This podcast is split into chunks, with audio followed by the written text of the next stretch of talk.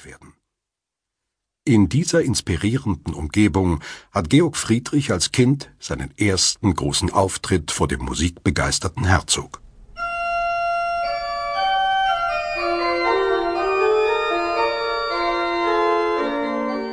Es begab sich, dass der Herzog eben in der Kirche zugegen war, da der kleine Händel nach geendigtem Gottesdienste sich auf der Orgel hören ließ. Der Herzog ließ den Vater zu sich kommen. Es muss zwar ein jeder am besten wissen, wozu er seine Kinder anführen wolle.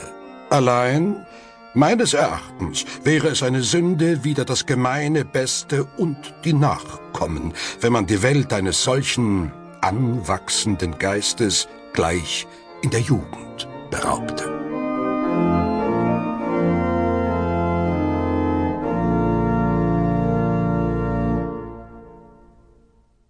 Des Herzogs Mahnung hat Gewicht. Wieder daheim in Halle bekommt der neunjährige Georg Friedrich einen Lehrer an die Seite gestellt, den Organisten Friedrich Wilhelm Zachow. Ein Glücksgriff. Zacho bringt ihm nicht nur das Orgelspiel bei, sondern unterrichtet ihn auch auf dem Cembalo, der Geige und vermutlich sogar der Oboe. Und eröffnet dem Jungen seinen musikalischen Schatz, zeigt ihm historische und neue Werke aus ganz Europa. Aus diesem reichen Fundus wird Händel sein Leben lang schöpfen. Der Zwölfjährige strotzt vor Ehrgeiz und Selbstbewusstsein. Als der alte Vater mit 74 Jahren 1697 stirbt, dichtet der strebsame Sohn eine Trauerode, die er vollmundig signiert. Georg Friedrich Händel, den freien Künsten ergeben.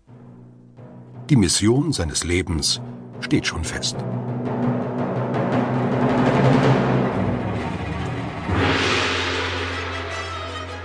Ein Wald erbebt wann hohe Zedern fallen. Die Tanne heult, die schlanke Birk erblasst, und sollt bei mir kein Angstgeschrei erschallen, weil's Vaters Haupt die Todessichel fasst.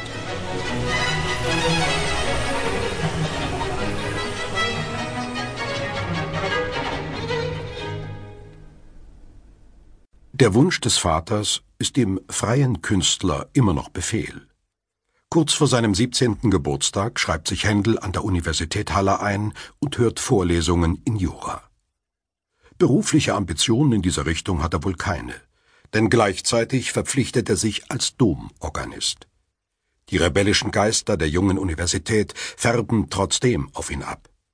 Der pietistische Theologe August Hermann Franke predigt, dass Nächstenliebe nicht nur Worte, sondern Taten erfordert. Franke gründet ein Waisenhaus, das im Laufe von Jahrzehnten zu einer Schulstadt für über 2000 Bewohner heranwächst. Der Rechtsgelehrte und Philosoph Christian Thomasius prangert blutige Hexenprozesse an. Der Teufel sei eine Geistererscheinung, er könne weder in leiblicher Gestalt auftreten noch Gewalt über Menschen gewinnen. Hexen gehörten ins Reich der Fantasie. Die Hallenser Studentenelite lebt auf großem Fuße und kleidet sich elegant in spanische Tracht mit Degen und Dreispitz. Der reiche aus Hamburg stammende Patriziersohn Barthold Hinrich Brockes lädt zu Hauskonzerten ein. Dieser dichtende Hanseat ist vermutlich nicht ganz unschuldig daran, dass es den jungen Komponisten nach nur einem Studienjahr 1703 in die norddeutsche Musikmetropole zieht.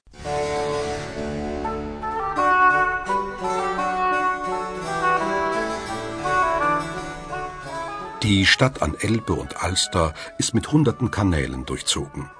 Die luftigen Barockgärten nutzen die stolzen Bürger der aufblühenden Handelsstadt als Bühne. Sehen und gesehen werden. Mit der ersten Börse im Norden Europas und einem florierenden Bankhaus etabliert sich Hamburg als führender Finanz- und Handelsplatz. 22 gewaltige Bastionen, das Werk eines niederländischen Festungsbaumeisters, schützen die Bürger. Geschickt hatte sich die freie Stadt zwischen den Großmächten durch den Dreißigjährigen Krieg laviert. Französische Hugenotten, niederländische Calvinisten und englische Handelsgesellschaften haben sich hier niedergelassen. Bei den Händlern klingelt die Kasse und die Auftragsbücher der